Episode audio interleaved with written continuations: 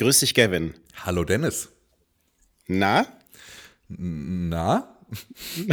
was, ist die, was ist die nach Knigge vorgegebene adäquate Antwort auf Na? Ja, da haben, also da haben wir uns noch keine Gedanken zu gemacht. Immer wenn beide hier nachsagen, ist immer eine kurze, das ist so ein Mexican kurze Stand peinliche Wir stehen Pause. uns beide mit zwei Ja. Händen mit der Pistole in der Hand gegenüber. Na, Ja.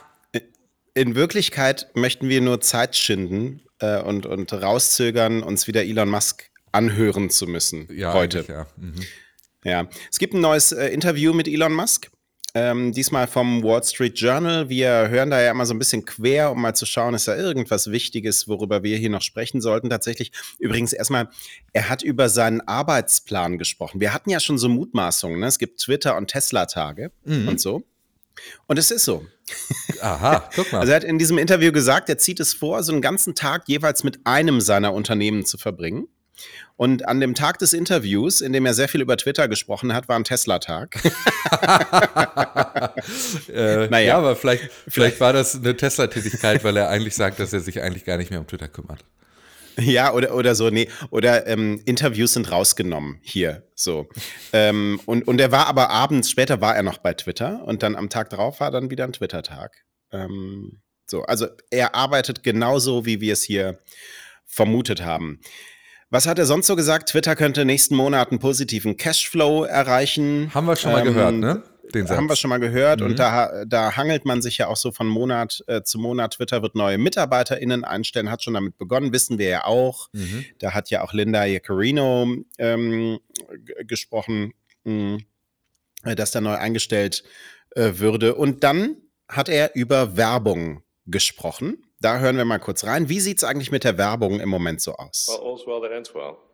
we'll see how Has it has it ended well yet, or we still got to wait and see? Um, I think we're on the, hopefully, on the uh, comeback arc. Okay. So, you, I mean, one of the things you have talked about, you bought it for 44 billion. You've talked about it one day being worth 250, I think, in internal meetings. Can you just talk about how you get there? What is the what is the bigger vision? I mean, you want to bring back advertisers now, and, and are they coming back? By the way, Yeah. yeah. Um, can you give any idea of the scale of the comeback in terms of who you lost and who's coming back? Uh, well, I think it'll be very significant. Um, so the advertising agencies, at this point of all, um, lifted their warnings on Twitter. Um, so appreciate the fact that, that Group M, for example, um, r- removed the sort of uh, con- their concern label over Twitter, which is a very big deal. Um, and so I, th- I think at this point, uh, I, I expect almost all advertisers to return. Okay. Um, we've also uh, done a lot more to make the advertising uh, more relevant to users, um, so that we show users things that are they're more likely to be interested in buying. Sounds obvious, but So, Sounds das obvious, erstmal- ne? Sounds obvious. Da sind. Ja, und, äh, ja, nee, sag, sag- mal, sag du mal. Nee, und sounds like every interview he's, he's doing. Ja, ist so. Aber da sind drei Sachen drin, an denen ich gerne hängen bleiben möchte. Ja, bitte. Das erste ist die Formulierung, Twitter ist auf dem Comeback-Arc. Ja. Äh, oder Ja, auf der Comeback Arc. Stimmt. Ähm, der, w- was verleitet ihn dazu, diese These zu formulieren? Also Comeback, Entschuldigung, Comeback würde ja bedeuten, dass Twitter wieder dahin geht, wo es einmal war. Jetzt haben wir die letzten Tage vor allem darüber gesprochen, dass Twitter eigentlich längst nicht mehr das ist, was es war ähm, und das auch gar nicht mehr sein möchte. Äh, deswegen, I, I don't know. Dann hat mich bewegt, dass er gesagt hat, Ja, aber, aber wa- warte doch, das ist total interessant, weil wenn es ein Comeback gab, muss es ja eine Zeit gegeben haben, wo es weit unten oh, war. auch war, stimmt. Ja, und welche Zeit würde er als diese definieren? Äh, Doch die nach seiner Übernahme oder was, wa- was passiert hier oder, oder nicht, ne? Also, ähm, das ist ja eine Frage, die da dranhängt, ja. Aber mach Ah, weiter. Äh, nee, auch komplett richtig beobachtet, stimmt. Ja, ja. Ähm, dann äh, dieser, dieser Satz, ich weiß ehrlicherweise gar nicht mehr, was das dritte war. Ich hatte währenddessen so gedacht, ah, da müsste ist immer Das so. ist immer geil, wenn man sowas macht. so. Drei Sachen. Und dann, so erstens, dann zweitens. versteifst du dich so im ersten und im zweiten ist das dritte weg, aber Und während wir jetzt sprechen, hast du hoffentlich nicht das nee, zweite das zweite, vergessen. das zweite habe ich nicht vergessen, nämlich die Aussage, alle Werbetreibenden kommen zurück, hat er gesagt, ne? Mhm. Das ist, weil auch da, für diese Aussage gibt es ja wirklich überhaupt gar keine Belege. Ja, ja, ja, voll. Ach so, und das dritte, jetzt habe ich sie da. Ja. Äh, und das dritte ist diese These, dass Twitter endlich anfängt, Werbung anzuzeigen, die für die NutzerInnen interessant sind. Wo wir auch wissen, dass auch das ein bisschen aus der Luft gegriffen ist. Denn damals in dem alten Twitter wurden uns dort Werbungen angezeigt, wie sie in anderen sozialen Netzwerken angezeigt wurden, basierend auf Interessensprofilen beispielsweise oder auf den Interessensprofilen, die ähm, auf Menschen zu treffen, die so ähnlich sind wie ich in ihrem Nutzungsverhalten. Hm. Jetzt fängt Twitter an, Werbung anzuzeigen, wie es Google macht, nämlich nach dem den Begriffen, nach denen du suchst oder die Begriffe, die du da reinschreibst. Was ein bisschen ein anderer Ansatz ist und was zumindest nach meinem Gefühl und nach dem Gefühl vieler Werbeexpertinnen, die wir hier auch schon zitiert haben, ja wirklich nicht dem entspricht, was Leute an Werbung sehen wollen. Denn wenn ich nach einem Begriff bei Twitter suche, dann suche ich danach ja nicht, wie ich danach bei Google suche. Also nicht, weil ich ein Kaufinteresse beispielsweise habe, sondern weil ich mich dafür informieren möchte. Ganz konkretes Beispiel, heute würde man wahrscheinlich Werbung für Sekundenkleber angezeigt kriegen, weil man sich mit der letzten Generation beschäftigt hat. Also das ist ja nicht, wie das Prinzip Werbung auf Twitter funktionieren sollte. Und eigentlich sollte er das wissen, aber wie wir ja gelernt haben, Linda Jaccarino möchte ihm das noch beibringen. Hm. Wobei man hier zur, ähm, äh, zur Rettung sagen muss, dass äh, der Werbemarkt sich ja verändert durch die Tracking-Regulierung. Ähm, und tatsächlich ist gerade ein Shift hin zu Werbung gibt, die eher abhängig vom Inhalt ist als von den NutzerInnen. Mhm. Es gibt noch so dieses Google-Modell, NutzerInnen nicht mehr so genau zu tracken, sondern eher in so Gruppen zu fassen, ähm, nach denen man sie bewerten kann, nach so etwas übergreifenderen Kriterien. Ähm, und es ist ein bisschen natürlich auch in eine Richtung, in die sich der Markt zum Teil gerade eh bewegt. Ja, ja, ja, ja, ja. Ja. Manchmal wollen wir es trotzdem doof finden. Ja. Nee, nein, gar nicht. Es ist nur so, dass, nee. der, dass das Prinzip Facebook, Instagram alle äh, da noch ein bisschen anders funktionieren und das ja aber ja, das eher die Vorbilder sein sollten für ein soziales Netzwerk als eben Suchmaschinen. Auch wenn du natürlich ja, das stimmt. Wir sind, sagst. sind noch in diesem Shift ja auch. Das ja, ist genau. so. Mhm. Er hat auch ein bisschen über die zukünftigen Einnahmequellen ähm, gesprochen ähm, von, von X und, und Twitter hat gesagt, also Werbung spielt halt immer noch eine große Rolle, auch für eine ganze Weile. Ähm, aber irgendwann, zum Beispiel in zehn Jahren, werde sie nicht mehr die größte Rolle spielen. Äh, aber zumindest für die nächsten Jahre die größte Annahmequelle sein, haben wir ja auch schon drüber gesprochen, dass er da ich auch Fragen. eine kleine Entwicklung hinter sich hat. Ja, du hast Fragen dazu. Ja, ja. Ein, also was glaubt er, wie die Welt in zehn Jahren aussieht? Ja, das weiß ich auch nicht. Und ehrlicherweise, ich will das nicht beantwortet haben. Bitte schickt, schreibt mir nicht. Ich möchte das nicht wissen, wie er sich das vorstellt. Das ist, glaube ich, eine ganz schreckliche Dystopie. Dann hat er nochmal äh, die, die übliche Litanei da gehalten. Twitter würde nach der Übernahme weit über 90 Prozent der Betrüger und Bots auf der Plattform äh, losgeworden haben. Es sei jetzt viel schwerer, eine effektive Bot-Farm zu betreiben. Ähm, auf Twitter und ähm, dem Team sei es gelungen, fast alle Trollarmeen zu besiegen. so. ähm, und dann wurde es nochmal interessant. Ähm, er wurde befragt in diesem Interview beim Wall Street Journal nach dieser ja, Sollbruchstelle zwischen ihm und Linda Jaccarino, oh. der neuen mhm. CEO. Ähm, und er sagt, er hat mit ihr darüber gesprochen, dass er weiterhin seine Redefreiheit nutzen möchte und sie sei fein damit. Ähm, und sie würde in Bezug auf die Moderation von Inhalten auch mit ihm übereinstimmen, ähm, was das Ziel angeht, sich in jedem Land an die Gesetze zu halten. Auch in diesen äh, Ausschnitt hören wir mal rein. Mhm.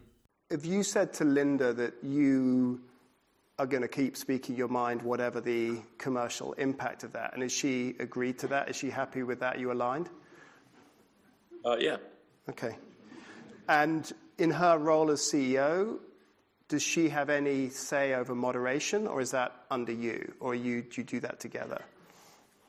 Well, the, the general principle is that um, um, we, will, we will hew close to the law. So, for any given country, um, we will try to adhere as closely to the law as possible. Now, laws vary between countries, and we can't simply flout the law in, in, in, um, in another country because they will simply cut us off. Um, so, but the general principle is do whatever we can to um, enable free and open communications with between people, um, provided they're not, like I said, breaking. And she's aligned on, on that that plan, Yeah. that focus. Um, Uh, yeah, there, there- is an important thing, which is like uh, that. That obviously doesn't mean that, say, advertisers uh, should be forced to appear next to any content. So we, we've also developed adjacency controls that ensure that if what you're advertising is um, like Disney, Disney, for example, is a big advertiser.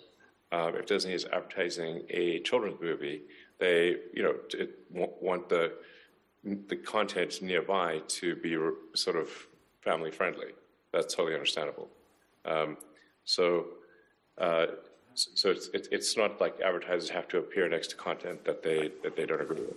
and can you, um, so some people say you're, you can be a little erratic with your tweeting, or, or at least um, tweet a broad range of, of content. Um, does anybody say, I don't want to be adjacent to Elon Musk? Is that, is that something that's happened on the, on the platform? I've never heard that yet, um, Okay. but uh, um, nope, never heard that, that, even okay. directly.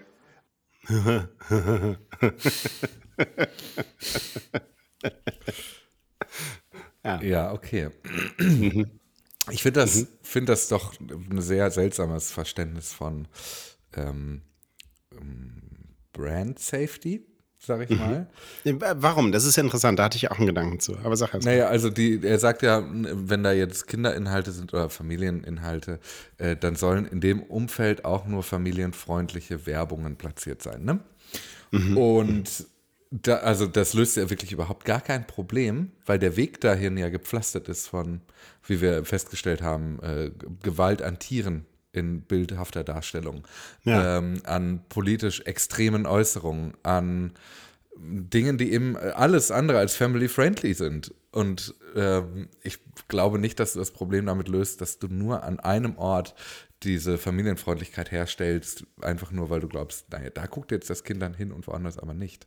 Das ist ja so ein bisschen so, als würdest du ähm, äh, eine Seite im, im, äh, in einem Kinderbuch würdest du drüber schreiben, nur für Erwachsene und da ist brutalste Gewaltdarstellung, äh, weil du halt davon ausgehst, naja, die lesen die Kinder ja nicht. Es ist ein bisschen so, wie ähm, zu glauben, dass auf einer Pornoseite ein, wenn du über 18 bist, dann drücke Enter und wenn nicht, dann geh weg, Button wirklich ausreichen würde. So ein bisschen so ist das. Ich habe auch genau über diesen Punkt nachgedacht. Ich habe äh, interessant übrigens, dass wir auf den bisher noch nicht gestoßen sind, weil wir haben ja öfter schon über Brand Safety gesprochen und diesen Begriff des Umfeldes, in dem geworben wird. Und wir haben, also ich würde jetzt für dich mitsprechen, wir betrachten dieses Umfeld, glaube ich, etwas globaler. Ja? Also das Umfeld ist doch die Plattform insgesamt. Wenn man sie regelmäßig nutzt, dann habe ich doch einen Eindruck der Plattform. Und es ist doch völlig egal, ob der Tweet über dieser Werbeanzeige und unter dieser Werbeanzeige, ob diese beiden Tweets sauber sind. Also was genau heißt Umfeld? Das müssten wir dann vielleicht auch erstmal wissen und, und definiert haben. Aber ich würde als Umfeld, in dem so eine Brand Safety dann eben zum Zug kommt, die gesamte Plattform verstehen. Ja, Weißt du, was ich meine? 100 Prozent, Ja. genau. Also du kannst ja nicht glauben, dass Leute nur auf einen Teilaspekt einer Plattform äh, eingehen, weil sie glauben, dass alles andere drumherum jetzt nicht für sie geeignet sei. Ja, das ist weltfremd. Ja, genau. Ja. ja. Ja, also ähm, das, was er dazu gesagt hat, also ich, ich, bin, ich äh, bin nicht überzeugt, dass das nicht eine Sollbruchstelle bleibt zwischen ihm und Linda Jaccarino, ähm, was dieses äh, Thema angeht. Also bin sehr gespannt drauf. Mhm, Hundertprozentig, ja. Und er hat ein bisschen was zum AI-Startup gesagt. Das finde ich alles so ein bisschen so PR-Säbelrasseln. Also er glaubt, dass eine Artificial General Intelligence, das heißt eine starke künstliche Intelligenz, die ähm, nicht nur einzelne Aufgaben ausführt und im, im Kern ihres Seins immer noch sehr dumm ist, ähm, noch in diesem Jahrzehnt kommen wird. Ich habe da laut aufgelacht. Es ist natürlich völliger Quatsch, wenn man sich mit dem Thema ein wenig beschäftigt. Mm, In den nächsten drei bis sechs Jahren, sagt er. Können wir nochmal bitte ähm, 2029 spätestens drüber sprechen. Legen wir wir wieder sind dann ja immer noch tä täglich hier im, im Podcast. so, und ähm, ähm, Elon Musk hat auch noch gesagt, XAI soll ein dritter großer Akteur werden zwischen OpenAI und DeepMind. Ähm, und es soll weitere Details zu diesem Projekt bald geben. ja, also. Ja, da hat er, ich habe das, hab das auch so ein bisschen verfolgt, was er dazu mhm. gesagt hat.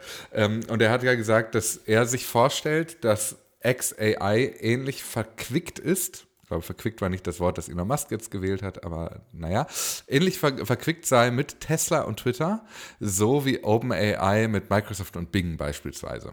Mhm. Und ich, ähm, ich, also, wie, so, wie muss ich mir das konkret vorstellen? Was soll das bedeuten? Überhaupt keine Ahnung. Aber ähm, vor ein paar Tagen noch äh, versucht die Tesla-Aktionäre zu beruhigen, dass er jetzt weniger Twitter macht und jetzt eine KI ankündigen, die mit Tesla und Twitter mhm. verbunden. Naja, ähm, also ich habe keine Vorstellung davon. Also was wir halt de facto ja sehen werden, ist Empfehlungen für Tweets, für Antworten, für Nachrichten, ja. für sowas alles auf so einer mit so einer Chat-GPT-ähnlichen Oberfläche. Das werden wir relativ bald erleben. so wie an. Google Mail oder Word das jetzt eingebaut genau, haben. So. Exakt. Ja, ja. Ähm, aber was das für Tesla bedeutet, was nicht so ganz unser Thema hier ist, aber trotzdem, was das für Tesla bedeutet, kann ich mir nicht vorstellen. Wird Tesla mir plötzlich vorschlagen, wo ich vielleicht hinfahren möchte? Oder was heißt das? Ich verstehe es noch nicht. Ich verstehe es auch noch nicht. Aber lass mal bei KI bleiben. Mhm, bitte. Twitter hat eine neue Richtlinie zu manipulierten Medien und hat ähm, so im Rahmen dieser Richtlinie jetzt auch begonnen, Tweets zu kennzeichnen mit KI-generierten Bildern Ach, und Videos, mhm. ja, wenn sie wahrscheinlich zu weitreichender Verwirrung über öffentliche Themen führen. Willkommen lieber Elon Musk, in der Welt der Content-Moderation aufs Neue. Und die spannende Frage ist aber, wer, also wer sitzt da jemand zwischen und schaut sich das an? Und sagt, auch da, da sind aber sechs Finger an der Hand, das ist wahrscheinlich kein echtes Foto. Ähm, also muss man plötzlich doch wieder Leute einstellen, die moderieren. Oder ähm, soll das eine andere KI tun? Also überprüfen sich die Computer jetzt gegenseitig hier, ob mhm. sie, ob da ein Mensch zwischen war oder nicht. Ähm, und wie sieht diese Kennzeichnung aus und wie schnell kommt die? Weil wir haben ja gehört gestern, vier Minuten sind vergangen vom ersten Desinformationstweet bis zur Reaktion der Märkte. Ähm, diese vier Minuten sind die entscheidenden, ehrlicherweise. Und innerhalb ja, wobei uns übrigens angekreidet wurde, dass ähm, das Korrelation und keine Kausalität ist und äh, die Märkte irgendwie seit ein paar Tagen schon irgendwie auf dem Weg nach unten sind. Der Dow Jones mhm muss man immer dazu sagen, kann man nicht genau rauslesen, Klar, natürlich. Natürlich. Äh, da ja. haben wir uns ein bisschen auf die allgemeine Berichterstattung verlassen. Mhm. Ähm, und der, das war schon so ein bisschen der Duktus, den größere Unternehmen dazu eben, äh, Medienunternehmen eben auch gewählt haben als Formulierung. Äh, wir sind, mhm. wir haben das auch schon mal gesagt, wir sind keine Wirtschaftswissenschaftler beide und dementsprechend müssen wir uns in manchen Teilbereichen auf die Expertise anderer Menschen verlassen. Und äh, das war so ein Beispiel, würde ich behaupten. Ja. Ich würde, also da tauchten ja. dann aber auch tatsächlich schon ähm, Markierungen auf unter diesen Tweets, über die wir gestern gesprochen haben. Ähm, mit dieser Explosion in der Nähe des Pentagons zum mhm, Beispiel. Genau. So, und jetzt also mal zu dieser Richtlinie, ähm, die ich gerade angesprochen mhm. hatte. Ganz neu, aus dem April 2023, der ist noch nicht so lange her. Ähm, du darfst keine synthetischen, manipulierten oder aus dem Zusammenhang gerissenen Medien teilen, die Menschen täuschen oder verwirren und zu Schaden führen können. Darüber hinaus können wir Tweets, die irreführende Medien enthalten, kennzeichnen, um den Menschen zu helfen, ihre Authentizität zu verstehen und um zusätzlichen Kontext zu liefern. Ähm, und äh, betroffen sind Medien, die erheblich und täuschend verändert, manipuliert oder fabriziert sind. Ähm, Medien, die auf irreführende Weise oder mit falschem Kontext geteilt werden und Medien, die wahrscheinlich zu einer weit verbreiteten Verwirrung über öffentliche Angelegenheiten führen, die öffentliche Sicherheit beeinträchtigen oder ernsthaften Schaden verursachen. Klammer auf, da bin ich in dieser Nennung sehr gespannt auf den Wahlkampf in den USA, ja. Klammer zu. Mhm. So, und ähm, entschieden wird anhand folgender Kriterien. A, ist der Inhalt erheblich und täuschend verändert, manipuliert oder gefälscht? B, wird der Inhalt auf irreführende Weise oder mit falschem Kontext geteilt? C, ist er geeignet? Habe ich ja gerade schon gesagt. Mhm. Ist jetzt nur noch mal als Frage. Ah, interessant, gut. So, und was äh, folgt, wenn, wenn verstoßen, steht da wirklich zweimal drin in diesen Richtlinien. Was folgt, wenn verstoßen wird? Entweder Tweetlöschung, Kennzeichnung oder Kontosperre. Und also Twitter jetzt irgendwie zu so einem Hort der Redefreiheit machen wollen und sagen, wie furchtbar all solche Richtlinien waren und jetzt so eine, die doch genauso formuliert ist und all das enthält, was vorher auch schon mal in einer Zeit der Content-Moderation dort drin gewesen wäre. Was soll denn Ja, das? vor allem, also die Formulierungen sind super ähm, vage, die du gerade vorgelesen Ja. hast. Die rechtfertigt exakt das, nämlich die Formulierung politischer GegnerInnen am Ende auch. Ähm, äh, also die Sperrung der Inhalte, die Löschung von Inhalten politischer GegnerInnen, könntest du damit Ja. auch schon rechtfertigen. Der Begriff KI fällt ja gar nicht, sondern es wird von Manipulation oder irreführenden Kontexten gesprochen. Das kann auch auf Satire beispielsweise zutreffen. Also eine satirische Äußerung, eine Persiflage, die ähm, der moderierenden Instanz, wer auch immer sie ist, nicht passt, könnte hier schon äh, unter diese Richtlinie fallen. Das heißt, das ist mal wieder ein Freilos für das Löschen und ähm, auf eine Richtlinie verweisen, die auf alles zutreffen könnte oder auf nichts. Das ist so. Es ist auch dieser eine Punkt drin, ähm, der das völlig kontextlos betrachtet. Also es, wenn da nur ein Medium dran ist, das, ich zitiere nochmal, erheblich und täuschend verändert, manipuliert oder fabriziert ist, dann betrifft das ja sozusagen alles, was du gerade so mit Stable Diffusion, DALI, Midjourney oder so anfertigst an generativer KI. Völlig egal, welcher Kontext das ist. Also du könntest drüber schreiben, dieses Bild ist gefälscht und mit einem Generator erzeugt. Dann würde das dieser Richtlinie schon widersprechen, Ja. weil der Kontext auch äh, gar nicht betrachtet werden kann, theoretisch. Ja, und das, also ja, das, das ist halt so ein bisschen das Problem, wenn du merkst, dass du Content-Moderation brauchst, dich aber scheust, äh, über Content-Moderation nachzudenken, dann kommst du nämlich in solche seltsamen Ver, Ver, Ver, Verdenkungen, wollte ich gerade sagen. Ich weiß nicht, Ja. ob das ein Begriff ist. Das ist ein schönes Wort dafür. Können wir neu erfinden. Danke, Verdenkung. die Verdenkung. Ja. Wer soll es uns verdenken? Gibt einen neuen, gibt einen neuen Twitter-Account übrigens. Er heißt at DeSantisJet Ja, das ist toll, ne? Und verfolgt das Reg äh, Regierungsflugzeug des Gouverneurs von Florida, Ron DeSantis, der ja im Interview mit Elon Musk seine Kandidatur bei Mhm. den Republikanern fürs Prä Präsidentschaftsamt ähm, bekannt geben möchte Und- und liefert dann immer Updates, nachdem das Flugzeug gelandet ist. Und erstellt hat diesen Account Jack Sweeney So ist es. der schon diesen Account eröffnet hat, der den Privatjet von Elon Musk verfolgt hat. Ja, und das ist eine, eine sehr lange, da hängt eine sehr lange Geschichte dran. Also ich kann euch alle Episoden aus dem Dezember 2022 nochmal empfehlen, wer da Interesse hat.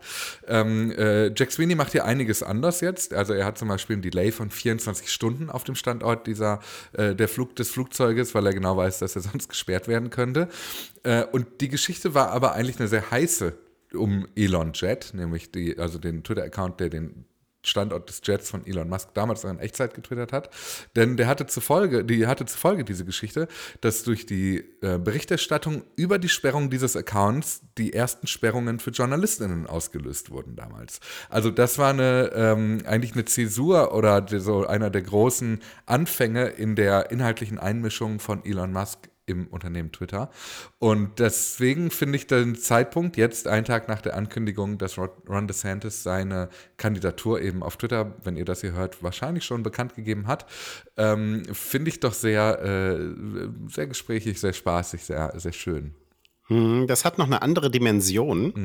Ähm, es gibt eine ähm, NGO, die heißt Integrity Florida, die sagt, dass Ron DeSantis auch schon mit einem staatlichen Flugzeug gereist ist zu Veranstaltungen, die im Grunde sehr nah an Wahlkampfveranstaltungen waren. Aha. Das ähm, hat eine Zeitung dort berichtet, der Orlando Sentinel. Und ähm, äh, einer von Integrity Florida hat äh, Ron DeSantis dann auch beschuldigt, die Grenzen zwischen dem, was als Wahlkampfaktivität gilt, und seinen öffentlichen Pflichten im Amt zu verwischen. Ähm, und ähm, der Twitter-Account sagt selbst nochmal, also Jack Sweeney vorsichtshalber, ähm, dass diese Flüge, die da verfolgt war, äh, werden, nicht garantieren, dass DeSantis auch an Bord ist. Ähm, das gehört natürlich auch noch so ähm, zur Differenzierung dazu. Ich finde das aus noch einem anderen Grund ganz interessant. Weil was ist, wenn Ron DeSantis das jetzt richtig scheiße findet? Ähm, dass es diesen Account auf Twitter gibt und jetzt zu Elon Musk geht und dafür sorgt, dass der verschwindet. Dann haben wir genau So. die Situation aus dem Dezember wieder. Ja, wenn Elon Musk das macht, verstößt er gegen seinen eigenen Punkt der Redefreiheit, weil ja jetzt Jack Sweeney sich an alle Regeln, die da gegeben sind, äh, hält. Genau. Wenn Elon Musk dem nicht nachkommt, verscherzt er es sich mit seinen neuen Freunden bei den Republikanern. Finde ich, also ein nicer Move, wie wir sagen. So, äh, ja. wir jungen Leute. Wir jungen Leute. Ich, ja, ich mag, ich mag das auch sehr. Also ich, ich glaube auch, dass da das letzte Wort noch nicht gesprochen ist und äh, wir sollten einmal die Augen offen halten, was mit diesem Account passiert. So. Ähm, dann hat uns Post erreicht. Mhm. Ähm, das fand ich nochmal ganz interessant. Wir ähm, wollen nochmal so ein bisschen auf die Communities, diese verschiedenen Communities bei ähm, Twitter eingehen. Ich ähm, lese mal kurz vor. Ähm, ihr erreicht mich sehr mit eurer klaren Argumentation, dass man auf Twitter eigentlich nicht mehr stattfinden sollte, wenn man Elon Musks Propaganda nicht mittragen will. Der Vergleich mit Telegram oder Truth Social war ein sehr starker Moment gestern, fand ich auch übrigens, ähm, hat das nochmal auf den Punkt gebracht. Ähm, und ich persönlich habe nur ein echtes Bubble-Problem. Meine Datenschutzbubble ist bei Mastodon kein Problem, aber mein Themengebiet Trauma und Gewalt ist einfach komplett noch bei Twitter, insbesondere international. Also mhm. ähm, da gibt es wohl viele Accounts aus Südafrika, Australien, die damit auf dieser Liste sind.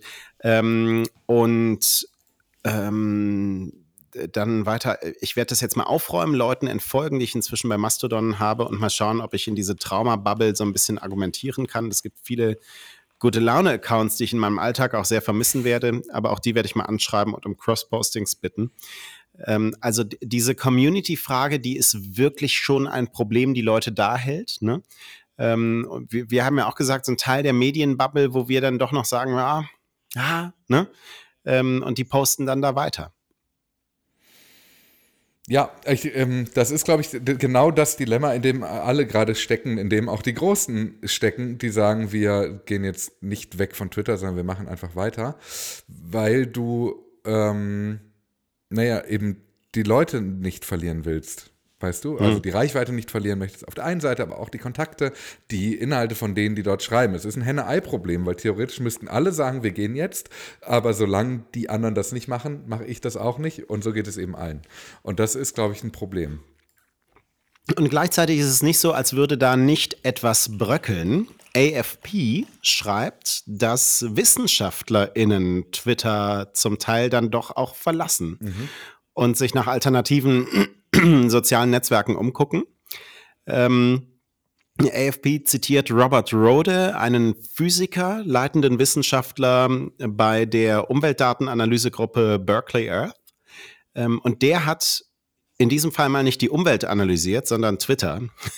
und die ähm, Aktivitäten auf hunderten Konten von Fachleuten die über den Klimawandel gepostet hatten. Und ähm, deren durchschnittliche Anzahl der Likes, die sie so bekommen haben, ist um 38 Prozent gesunken und die durchschnittlichen Retweets um 40 Prozent.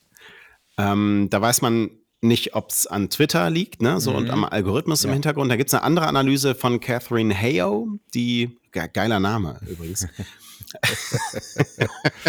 die ähm, die Reaktionen ähm, auf einen Tweet, den sie selbst veröffentlicht hatte, sich angeguckt hat äh, zum, zum Klimawandel. Ähm, und zwar an verschiedenen Tagen vor und nach der Übernahme. Hat also zweimal dasselbe getwittert und hat dann die feindseligen Kommentare gezählt. Und die Anzeichen dafür, dass das ähm, möglicherweise auch äh, Bots waren mhm. ähm, oder zweifelhafte äh, Konten.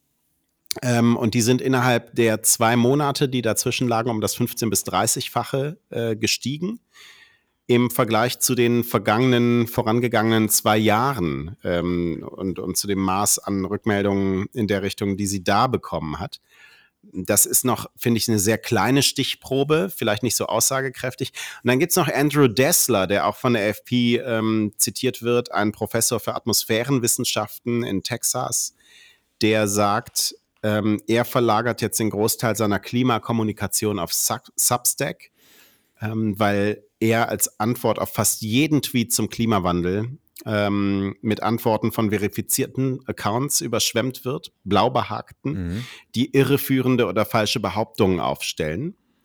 Ähm, und dann kommt noch, das fand ich dann doch interessant, mhm. äh, Catherine Hayo nochmal, die sagte, dass sie von einer Twitter-Liste von 3000 KlimawissenschaftlerInnen, die sie führt, ähm, von der sind 100 verschwunden nach der Übernahme. Mhm. Ähm, also da gibt es doch so ein paar Bröckelmomente so in der Wissenschaftscommunity, zumindest in den USA. Ja, ich habe da heute versucht, mir eine Meinung zu, zu bilden. Ähm, mhm. Und ehrlicherweise komme ich fast immer zu dem, genau dem Schluss, der zu der Nachricht davor passt, über die wir gerade gesprochen haben, oder die Geschichte, nämlich wer geht als erstes und mit welcher Folge.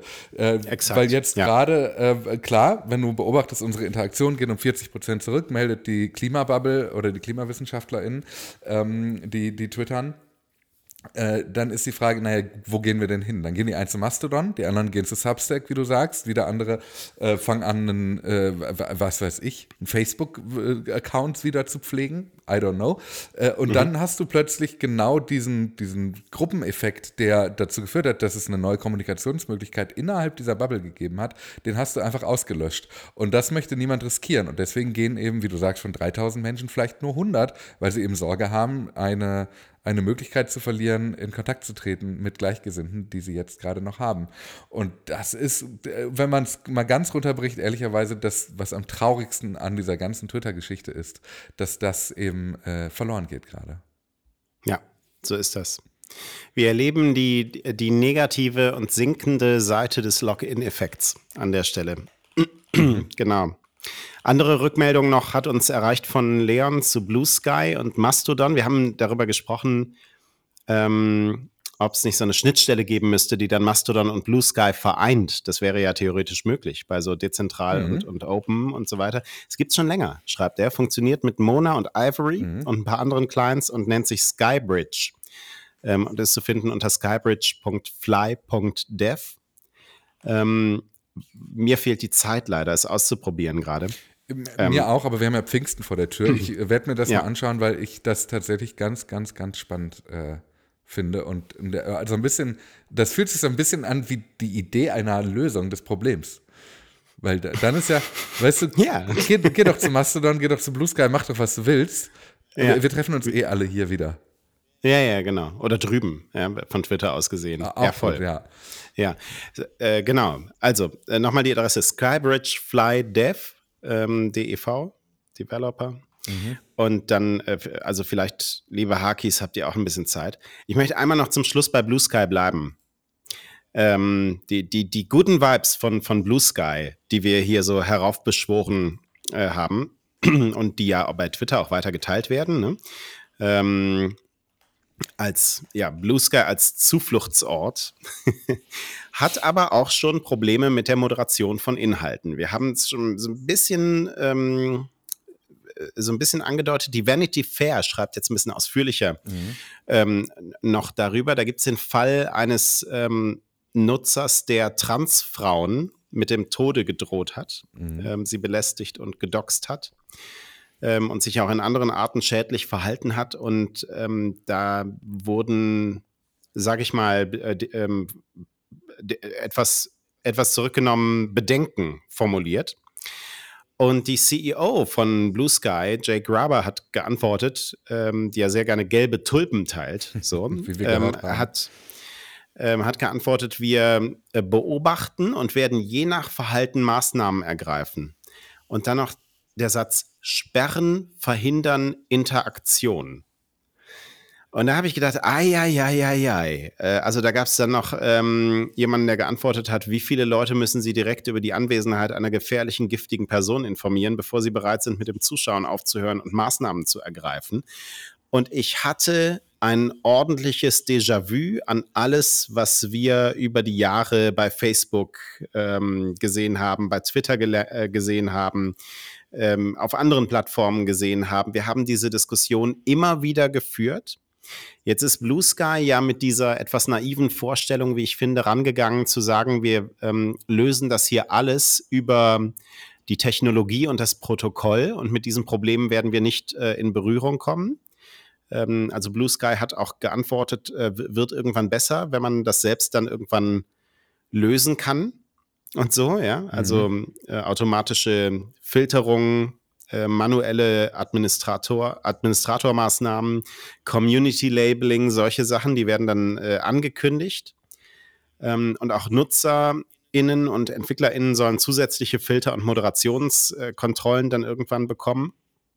Ähm, und wer einen eigenen Server dann mal betreibt, wird dann auch in der Lage sein, eigene Richtlinien nochmal zur Inhaltsmoderation auf Server-Ebene und auf Community-Ebene ähm, festzulegen. Nur das dauert jetzt natürlich noch. Und ähm, ich finde das eine reichlich naive Vorstellung. Wir haben ja schon mal darüber gesprochen, dass ähm, Blue Sky offenbar versucht, auf Protokollebene all die Debattenpunkte äh, abzuräumen, um sich dann nicht darum kümmern zu müssen. Mhm. So, und die, äh, jetzt sehen wir, es funktioniert nicht. Jetzt kann Blue Sky sagt natürlich, ja, wir sind ja auch noch nicht so weit, aber das ist dann auch der Text, den jedes Social Media Unternehmen seit sehr vielen Jahren runterbetet. Ja, also Mark Zuckerberg hat ja auch immer gesagt, das kann irgendwann KI, um sich so noch so ein bisschen Zeit zu verschaffen, vielleicht auch. Mhm.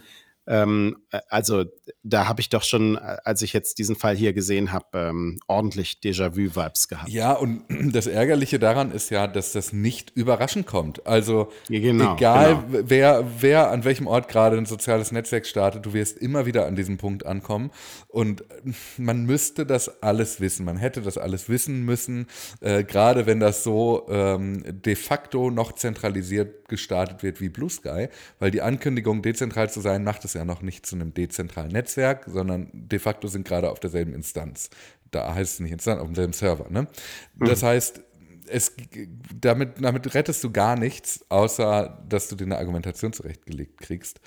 Ähm, und das ist so, gerade ein Jack Dorsey hätte das äh, riechen können. Und irgendwie fühlt sich das für mich so wie so äh, sehenden Auges ins Messer laufen an. Und das ist nicht, nicht smart. Mhm. N ja. Nicht smart.